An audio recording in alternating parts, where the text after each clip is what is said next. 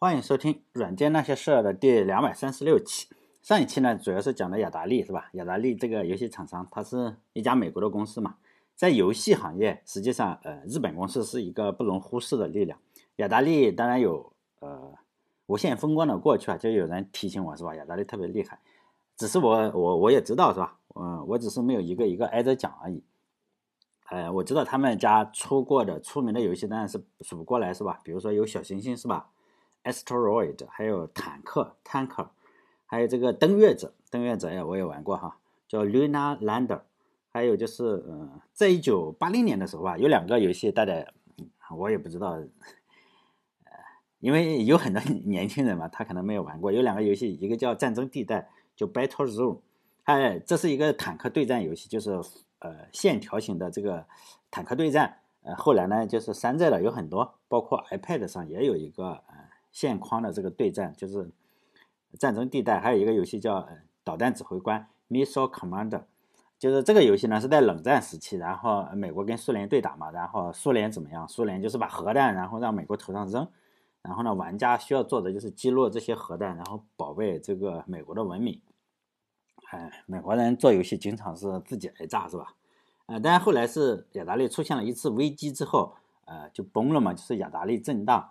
然后啊，我就没有再继续讲下去，因为日本厂商呢，后来实际上是一下子就慢慢成为市场的主角，大家都认为是二十年是肯定是起没有起色了，实际上三四年就起有起色了。呃，不但拯救了游戏呢，也推动了电脑的普及。同期呢，就说呃，这个如果就日本的游戏啊，主要是日本的游戏，日本的游戏有南梦宫的这个吃豆人 Pacman，这个已经呃拍成电影了。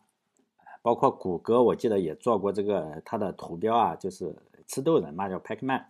然后科乐美的青蛙过河，还有叫做 Hudson Soft 的炸弹人，这个 Bomberman，还有 Title Title 的这个太空侵略者 Space Invader。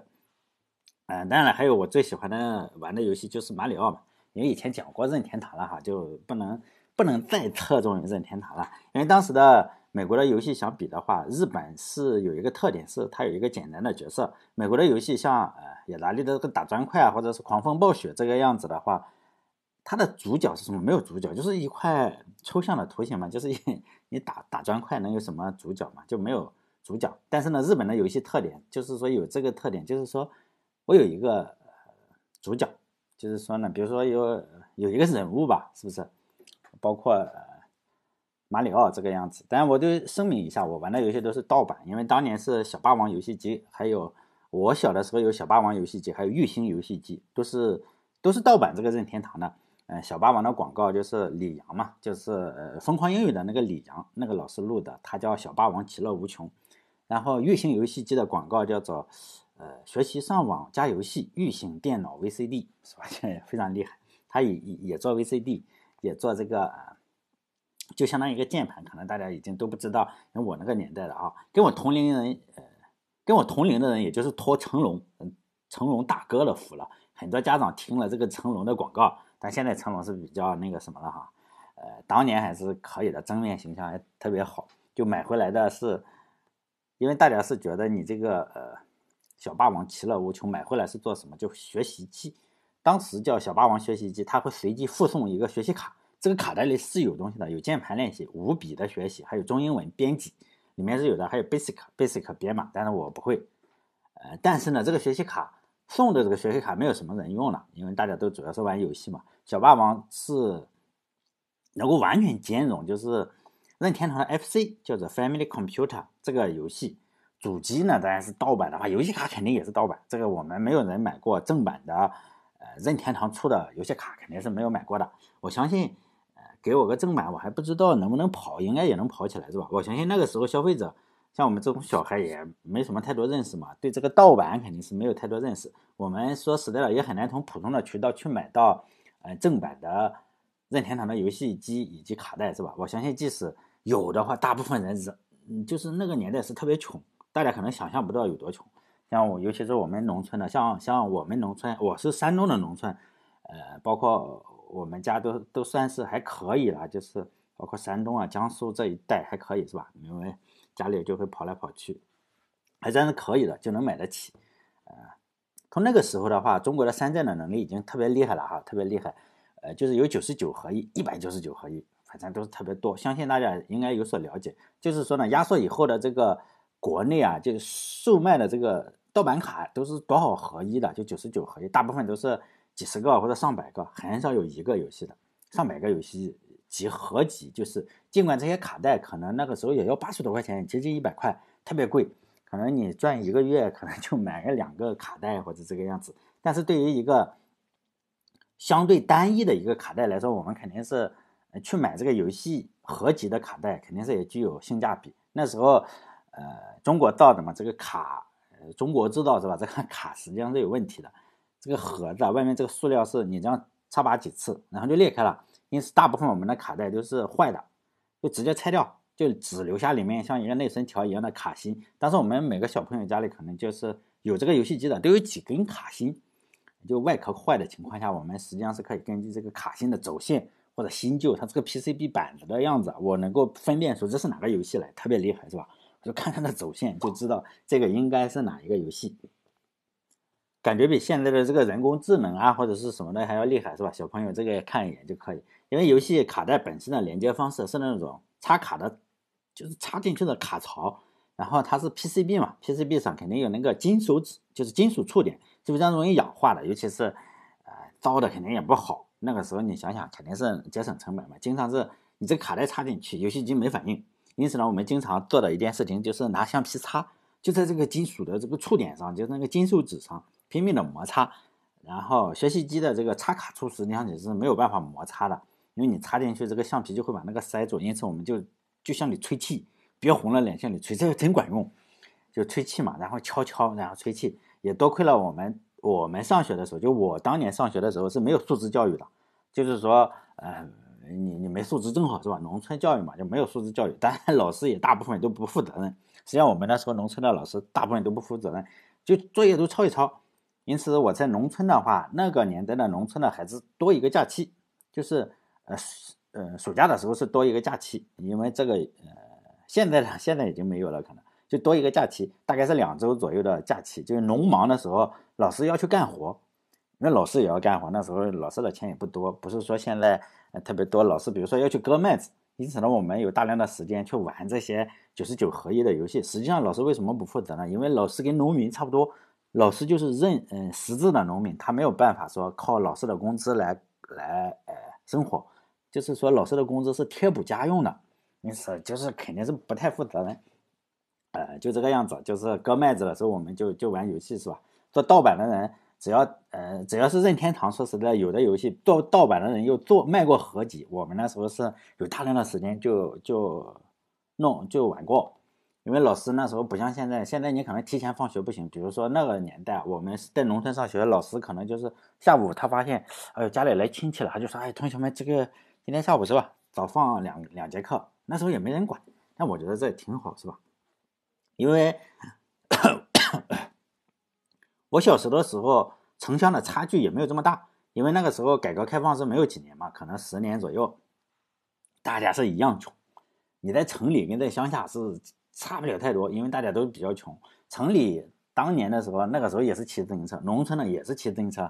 哎，我的亲戚可能都比较穷，反正是没有私家车了。呃，因为我我们也是每个 每个人总有几个亲戚在城里嘛，然后每到农村收获的时候，比如说玉米啊或者什么土豆下来了，我们就会带上农产品，然后坐车到城里去送点东西哈。你就会发现，哎，城里跟我们农村玩的是一样，大家都赤贫状态。城里他可能会多一点点钱，但是他玩的是什么？也是小霸王。我们在农村也是玩的是小霸王，但现在的呃贫富差距实在是太大了，就是有人生来有钱包是吧？有人一生没吃饱。就农村这些年是没有太大变化，但城里的发展速度已经远远远远的把农村甩在了后面。就是农村也也比以前强一点，但是没有强那么多。但城里确实强特别多。呃，所以呢，接下来我讲的这个游戏啊，主最主要的还是我小时候玩过的这些游戏，主要都是日本的游戏，以任天堂为主。因为我当时是有一个小霸王学习机，也会讲讲街机啊。当然，我经常是那时候去偷点钱。我们那时候小时候没有钱，但但是会偷大人的钱。然后去游戏厅里买个币爽一爽，然后没玩过的很多就是，呃，不了解是吧？因此我讲小霸王学习机的时候，大家就默认为我讲的是任天堂，因为任天堂红白机，呃，实际上我是没，我玩过，有的人买过，呃，但是我我没有，就玩的肯定是少，但是是一样的，就是游戏呢可以分为这个街机、掌机、电视游、电视机游戏还有电脑游戏啊，这几个平台实际上界限是越来越模糊了，呃，比如说你现在很难说 Switch，你说是掌机还是呃电视游戏是吧？呃，很难说的。因此，只要有钱赚，游戏厂家也不太坚持。有足够的利益的话，肯定是移植到不同的平台上。像，呃，今天最主要的讲的是 Hudson，Hudson Soft，呃，这个公司出的炸弹人，我相信大家玩过的话，我相信很多人，如果是我那个年代出生的，就玩过炸弹人。就是说，呃，在任天堂啊游戏上机场卖，然后被小霸王盗版了。说实在的，我花费大量的时间玩这个游戏，我也认为它非常好玩，是吧？今天讲到了 Hudson Soft。呃，这家呢是任天堂给任天堂供应软件的资历最老的公司之一，因此呢，呃，这一次就从这里开始讲起，是吧？Hudson Soft 呢是给任天堂做了特别多的游戏，但是呢，游戏也是日新月异嘛。呃，任天堂也当年是有一点点不思进取，因此呢，这个 Family Computer FC 性能呢也就逐渐落后了。会做硬件的公司啊，都想做自己的软件；会做软件的公司呢，也会想做自己的硬件。在当年是这个样子。现在仍然是这个样子，是吧？你看苹果也做软件，也做什么？微软也做硬件，也做软件，大家都这样，就是说最好所有的钱都是我来赚，哎，基本上都是这个样子。谷歌也是啊，谷歌也出手机，也出操作系统，都是这个样子。因此呢，当年这个 Hudson Soft，他做出来炸弹人嘛，卖的特别的好。Hudson 呢，Hudson Soft 就开始想，你既然你做，是吧？家用游戏机。那我也做嘛，是吧？然后他就开始跟夏普啊或者索尼这些公司谈合作。索尼做，索尼说我做这个什么东西哈，呃，每每家游戏厂商以后我会慢慢的讲，我会告诉你，索尼做了好几个。虽然现在大家都知道是呃索尼的呃 PlayStation，但他失败了好几次。夏普也有，他就谈嘛，呃，没谈成。最终呢，他跟 NEC 谈成了，最终合作伙伴是 NEC，两家负责生产的游戏机的名字叫 PC Engine。PC 引擎是吧？PC，嗯，音节叫 Personal Computer，我也不知道哈。PC Engine，像南梦宫啊或者科乐美这些公司啊，都有自己的游戏机啊或者是游戏。NEC 当年是没有的。NEC 说我这个没有游戏软件也不好造，发现哎呀，突然有一家跟我来谈合作，很高兴。NEC 有什么？NEC 有强大的销售渠道和销售服务体系，因为 NEC 有什么？各种电电电子产品、电视什么都有，NEC 都很厉害了。哈德森有自己的杀手锏，就是说呢，他说我一年出十五款游戏，而且每一款都是爆款，其中当然也包括这个炸弹人。就强大的游戏研发实力是特别厉害的，就软硬件结合了哈，这两家公司合作也让其他的厂商羡慕不已。而且这个哈德森还说嘛，就是嗯，哈德森的名声实际上还是比较好的，因为他跟任何人都合作，就是你是任天堂的话。没问题，我给你出我的游戏是吧？因为我是像微软，是不是？你是戴尔电脑，我也可以；惠普电脑我也可以。他类似是这样，他还有自己的想做自己的游戏，只要有平台我们就移植。他这个这家的厂商名声还可以啊，因此呢，就在一九八七年十月三十日的时候，PC Engine 就上市了。在游戏软件上就不用说了，非常厉害，有 Hudson Soft 背书，质量杠杠的，是吧？一点问题没有。硬件上呢，也做到了呃。比任天堂要好，为什么呢？因为他天天做软件，他天天给人家做这个，呃，机器上做这个软件，他都知道。就是说你 硬件是什么样子，我们程序员都清楚，是吧？因此呢，它硬件上也做到了任天堂的升级版，规格呢都要比任天堂要高。比如说 CPU 啊，它是采用了跟这个 FC 是一样的系列，Family Computer 是一样的系列，但是呢。频率上是更更高，频率上肯定是要高一点，叫做 MOS Technology 公司的六五零二系列，这个特别牛逼哈！如果大家听过我电台的话，我我经常会夸耀这个六五零二系列的这个呃芯片是吧？因为它又便宜又好，提高了这个每个每个八零后应该都用过，如果用过电子产品的话，应该都用过这个芯片。呃，等会我告诉你为什么，你只要用的，基本上你都用过。之所以它采用相同的 CPU，肯定是方便，方便嘛。那我我就是公司的程序员，天天做这个六五零二系列是吧？肯定是方便。因此呢，任天堂 当时又是老大，因此在一九，呃，再再再稍微的再讲讲这个 MOS 公司哈，MOS 公司呃特别牛逼，就是 MOS Technology，就是说。一九七五年嘛，它这块芯片是到二十五二十五美元，然后微处理器嘛，此后这款 CPU 都应用于苹果电脑，包括任天堂的 FC 是吧？包括小霸王学习机是吧？呃，各种的都是这这款芯片。到了九十年代的话，呃，大家如果用过文曲星，嗯，一个电子词典，我不知道现在还有没有文曲星。就以前的话是有一个，呃，现在大家都用手机了。就是文曲星是什么东西呢？就是一个电子英语字典。呃，你学英语的话，你就是说你不认识单词嘛，你就在上面查查。它文曲星能能玩游戏，但是主要是用来查字典。它就是六五零二。我不知道是不是所有的，反正肯定是有人用这个六五零二，因此呢，也就培养了一整代的中国的玩家。六五零二这个发明人是他的电子工程师嘛，他叫 Chuck Peddle，他就他以前的时候是三十五岁的时候，他加入了摩托罗拉，然后呢，向客户，呃，摩托罗拉有一个芯片叫六八零零 CPU，这款 CPU 太贵，多少呢？三百美金。就是呢，Peddle 就说你这个摩托罗拉啊，你要不要设计一款廉价一点的 CPU？这个太贵了，三百块卖不动。但是呢，哎，管理层觉得我这个六八零零这么厉害是吧？你整一个廉价的 CPU 跟我来竞争是吧？肯定否决了。然后呢，拍到，嗯，大家也知道怎么回事了。你否决了，我就我就带领人自己出去创业嘛，是吧？然后就搞了个 MOS 科技，然后开始做这个六五零二的 CPU 研发。在一九七五年的时候，六五零二也就发售了。你原来卖三百，我卖二十五，你这个想想十五分之一啊。所以呢，我们可以想象是吧？摩托罗拉被干死了，就是六五零二，肯定是把这个六八零零干了个不轻。当然了，除除了这个 CPU 上的话，图形的 PC Engine 呢，这个图形上也有很大的这个提升。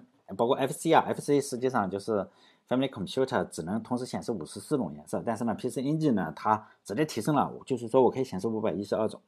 呃，FC 呢是八乘八。然后四色八乘八像素啊就特别小，然后 PC Engine 呢是三十二乘以六十四，然后十六色，这样一来的话，就是 PC Engine 肯定是可以显示更多的颜色，然后游戏你肯定就是说颜色也更好看了，更加的丰富多彩。但是除了视频，呃，前面 CPU 视频、音频上也有这个很强大的一个变化啊，强化。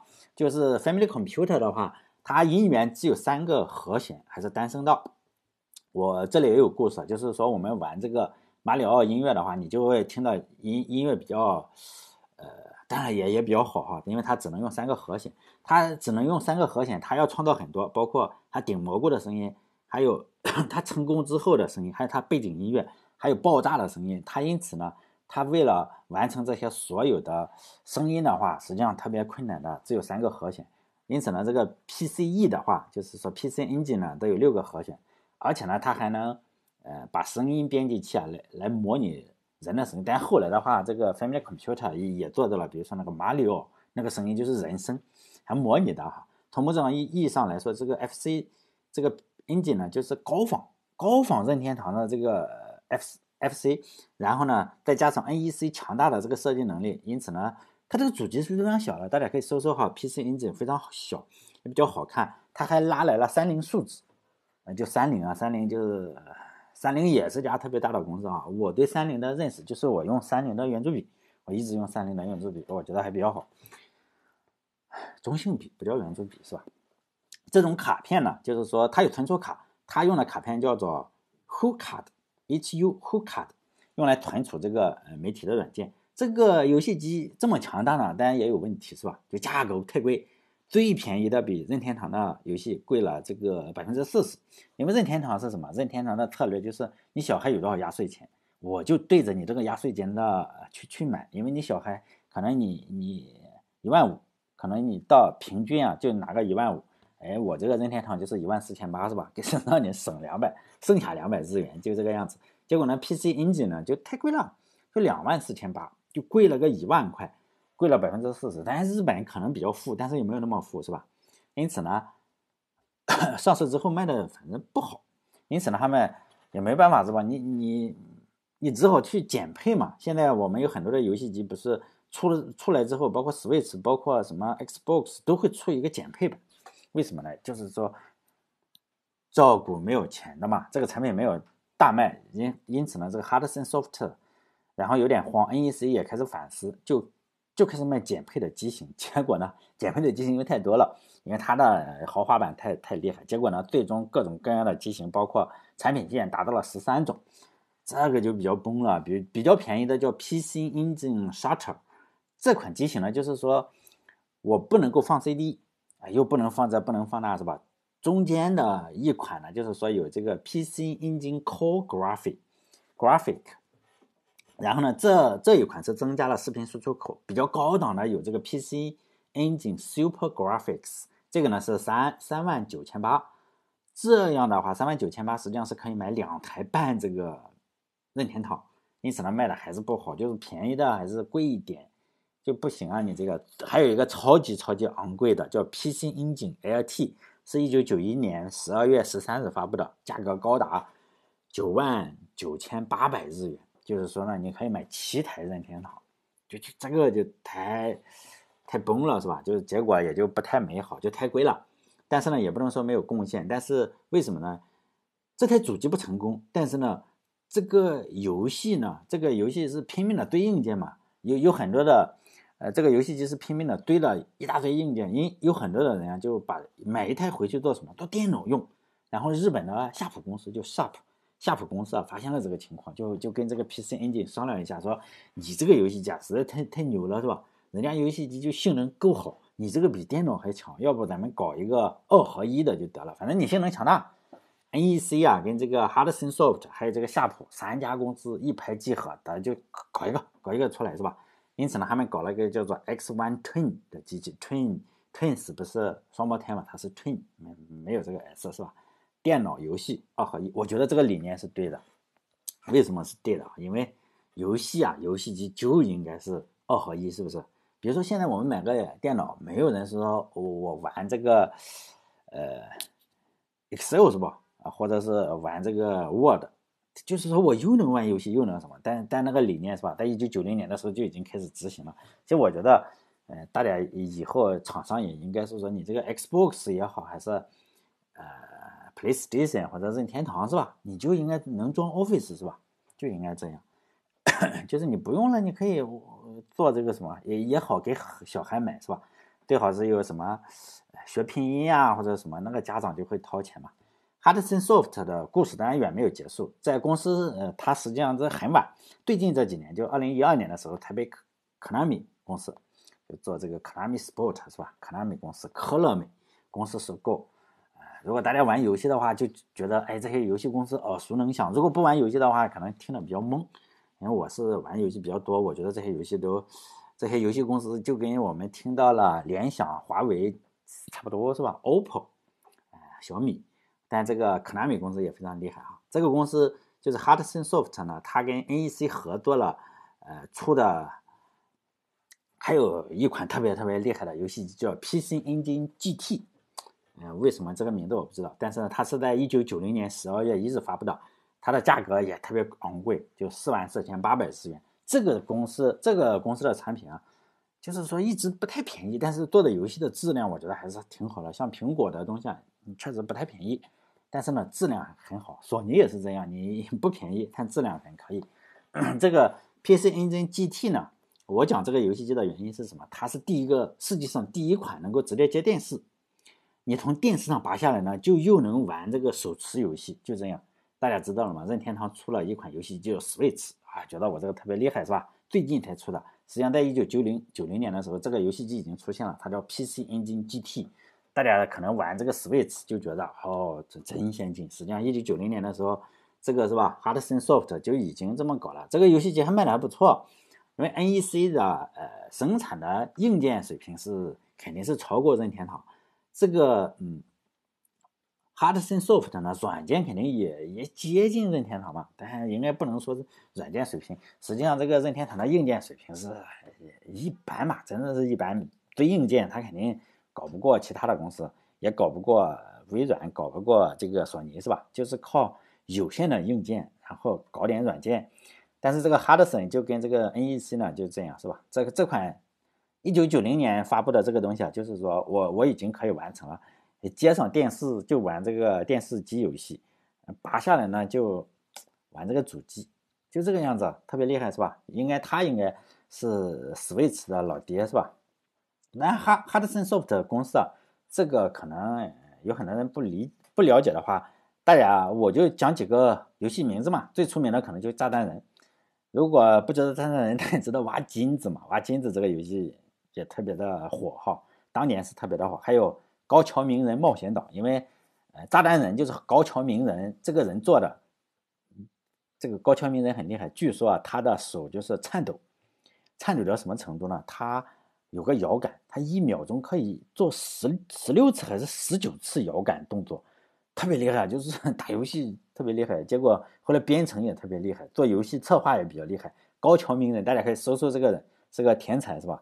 这个手啊，按那个按键一秒钟十几次，十六次还是十九次，我忘记了，反正是世界第一。如果大家啊小时候玩过这个小霸王或者红白机的话，应该是玩过其中的一个吧。炸弹人、挖金子、高桥名人冒险岛，啊，每每次说到炸弹人的话，我总想忍不住啊想起我的一个发小。这个发小就是说比较悲惨，他是唐氏综合征的患者，就是说脑袋就是基因缺陷嘛，他是没有办法上学的，但是他只能够简单的交流，呃，比如说他只能喊我名字的，他只能喊，呃。就是说比较 比较简短的这个交流是吧？这但是他认识我们小伙伴，他也能玩的唯一一个游戏就是什么炸弹，呃，他也只会放炸弹，然后一按放炸弹，然后把自己炸死了是吧？也没有办法再玩了。他玩这个游戏的时候就真的特别高兴，因为当年我们都是轮流玩游戏，就每次就让他多炸死自己几次嘛，因为他放了炸弹他也不会跑，然后他就会和我们喊哎放炸弹，比如说我们要在跑的时候，他很着急。因为在他的认识之中啊，你赶紧放炸弹，你实际上我们放炸弹一定要炸死两个人嘛，至少炸死一个，你不可能炸空嘛，炸空你这个水平就比较烂。实际上我们都是每次炸一两个，顶多的时候炸三个、四个最好是吧？很少能炸到四个，就这个样子，都是要炸两三个。但是呢，他很着急，他看你在乱跑，他就不停的喊你，哎，放炸弹，放炸弹，就这个样子。但我们小伙伴们还都是挺喜欢他的，就是因为我们是农村人嘛，就是不会欺负这种人的。就也会带他玩，比如说我们去果园去偷水果呀，也会分他一些我们这个分赃啊，我们可能偷偷过来的桃啊、杏啊这种苹果、西瓜，都会分他一下，因为他没有办法去偷，人家很老实，偷的都是我们正常人。说实在的，呃，我玩这个炸弹人玩了多少个日日夜夜，我已经搞不清了。现在我唯一能记住的事情是什么？就是我这个小伙伴在我耳边喊放炸弹，所以呢，每每当讲到这个东西的时候，我总是想到他。每当看到游戏画面的时候，我就想到他这个小伙伴是吧？这个小伙伴就是说基因缺陷，唐氏综合症，他没有办法理解这个游戏啊，并不是为了放炸弹，他实际上是理解不了的。实际上我们放炸弹并不是目的，是吧？我们这个游戏的目的并不是为了放个炸弹，但他看到我们跑来跑去，就提醒我们嘛，是吧？快放炸弹！后来呢，就是说。我也发现我自己也有点类似于这样，因为我我我年轻的时候经常会提醒别人放炸弹，是吧？我们下棋的时候不是有句话叫做“观棋不语真君子”，是吧？落子无悔大丈夫，不要有事没事的去提醒别人，当别人的导师，这非常让人讨厌。我曾经干过不少这种傻逼事情，是吧？像个傻子一样提醒别人，哎呦，快放炸弹！因为我有个当当当年我还是学生的时候，是吧？去南阳的一个大学做了一年交换学生。然后曾经有个室友嘛，他是有印度血统的英国人，他的名字叫亚达维，亚达维阿尼斯，我到现在还记得他的名字是吧？或者阿阿尼斯亚达维，哎，我也搞不清楚啊。但看起来他的人还是不错的。他呃，因为我是受过九年义务教育的人，然后去了，受过教育的人就对中国文化特别的自信，就是觉得那时候又傻。哎呀，反正对中国文化就是说有文化自信嘛，再加上他对中国文化就特别感兴趣，因为他对什么事情都很感兴趣。英国人应该是有印度血统的英国人，哎，也看不清楚，反正皮肤是有点黑。他他告诉我他的祖先是印度的，就我就来劲了嘛。他一对中国文化有兴趣，我就来劲了，我就跟他讲中国文化，顺便练英语是吧？而且自信心很足，我就跟他讲中国文化的核心是什么？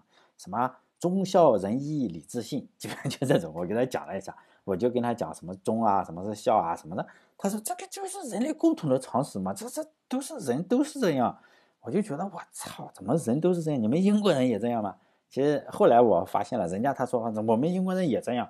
你孝肯定是孝敬父母，他们英国人也孝敬父母，也要讲诚信，也要讲礼貌，对对国家也忠诚，你也不能卖国，是吧？他就说，二战的时候他们也勇敢，也跟这个英国人打，而且贵族死的还多。他这么一说，就搞得我很上火，我就觉得你们是不是学中国的？说八国联军是不是学中国的？所以就上火，就想喝点中医降降火。就新加坡是不卖，买很难买到板蓝根，是吧？板蓝根不是万能药嘛，能能能降火。如果买到的话，就喝好几斤了，要不压不住火。但是没有办法，因为他是我的室友，是吧？你也不能搞得太冲突，不然的话，我就跟我这个患了唐氏综合症的小伙伴一样了，是吧？就天天说你放炸弹，然后呢，抬头不见低头见，啊，我也不要求他放炸弹嘛，是吧？因为我觉得要认同别人的文化，是吧？后来我认为他说的是对的，就中国的这个 忠孝仁义礼智信啊，他们英国人确实是能做到了。就中国文化有的东西，他们也有，他们也不是说是猴子，是吧？可能人家就是说不会写几本书来反复的研究。你会发现这个英国人，他天天研究这个网络协议，哎呀，比我研究的深入多了。呃，然后中国文化实际上就是说，我们这个忠孝仁义礼智信就反复的研究。你会发现孔子在研究，然后什么在研究，明朝在研究，朱熹在研究，是不是都是这样，都在研究这些东西，然后形成了一个。自己非常非常宏大的判断体系，最后呢，每个中国人都都能达到一个境界，就是什么接近圣人，或者每个人都都都会接近圣人。为什么呢？就是说我们去每个大老板，或者是稍微有点钱的人呢，家里都会挂一个字。很多人挂什么？就是挂孔子说的话，或者挂朱熹说的话。他们可能文化不足以达到认认识到那是孔子说的，但是呢，还是会会挂上。比如说，呃，从心所欲。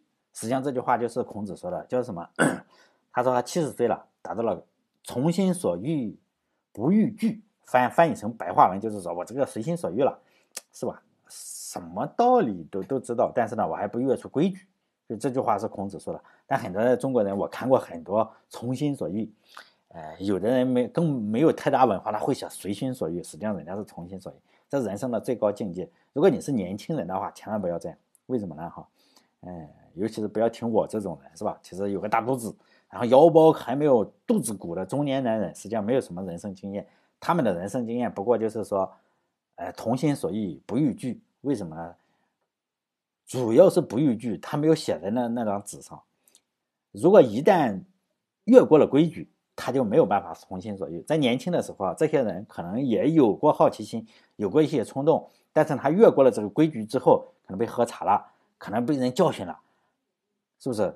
比如说，呃，一些男尊女卑的一些教条或者什么，他冒犯了，他越过了这个规矩，但是他就马上被教训，他就知道哦，这地方我不能碰，就老实了，是吧？这些墙壁可能并不是说要挑战权威，也有可能是解析几何，也有可能是微积分，也有可能是微分几何，是吧？甚至有可能是 C C 语言的编程，这些东西啊，他只要一进去之后，那马上歇菜，发现，哎呦，我不碰它，我才能随心所欲。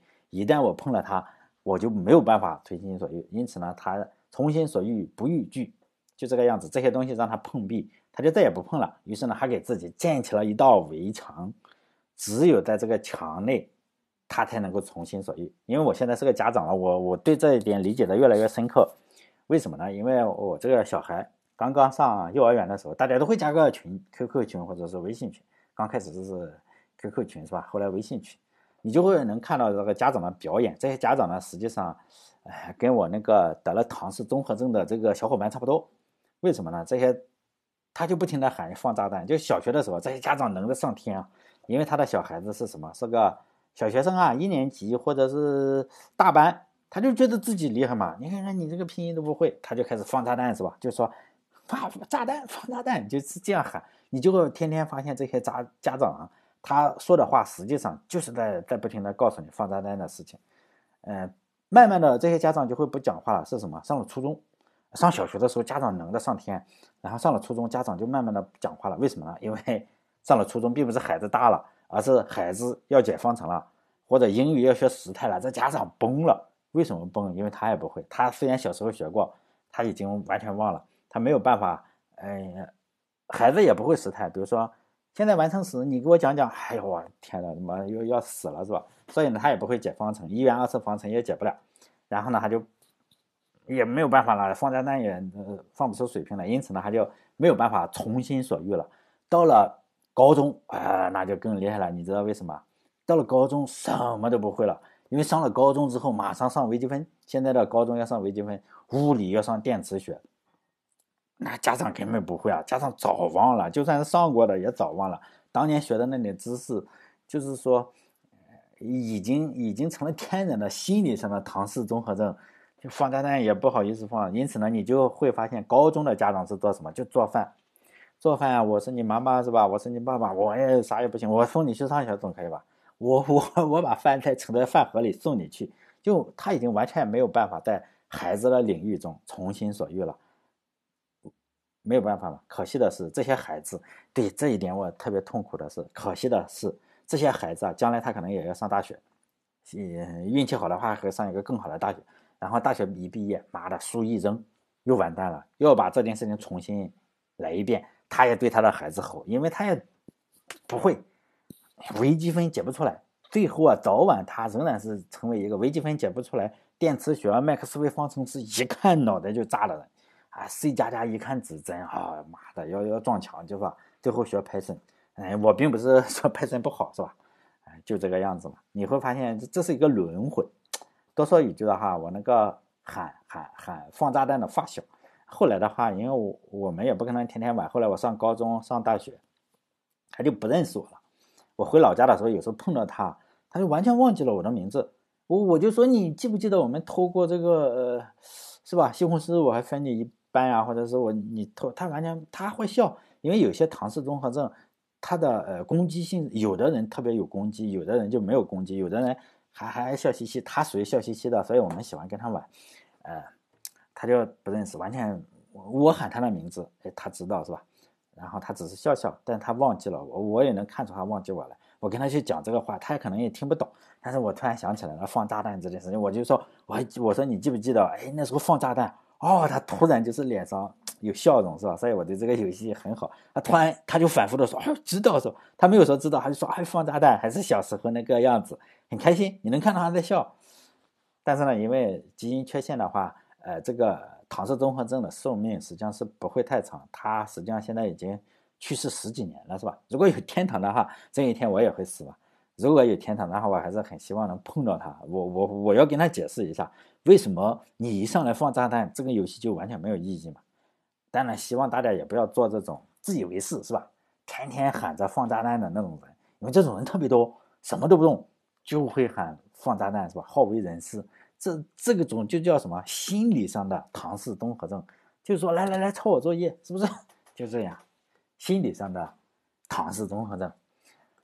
哎，好嘞，这一期就到这里。最后呢，还是推销一下我自己的，是吧？录的课，用用从零开始做一个网站，然后呢，大家还是要如果购买的话，会只能去到我那个网站上，叫绿帽子大学点 com。lmzdx 点 com 上看看那个链接呢，买了之后啊，可以少给政府交百分之二十的钱，少给网易交百分之十五的钱，好像是这个样子啊。呃，不不，政府不少交，好像只只少给这个网易少交一点钱。这样的话，我能多拿百分之十五的钱，政府的钱哈，靠，肯定是不行了。好嘞，这一期就到这里，再见。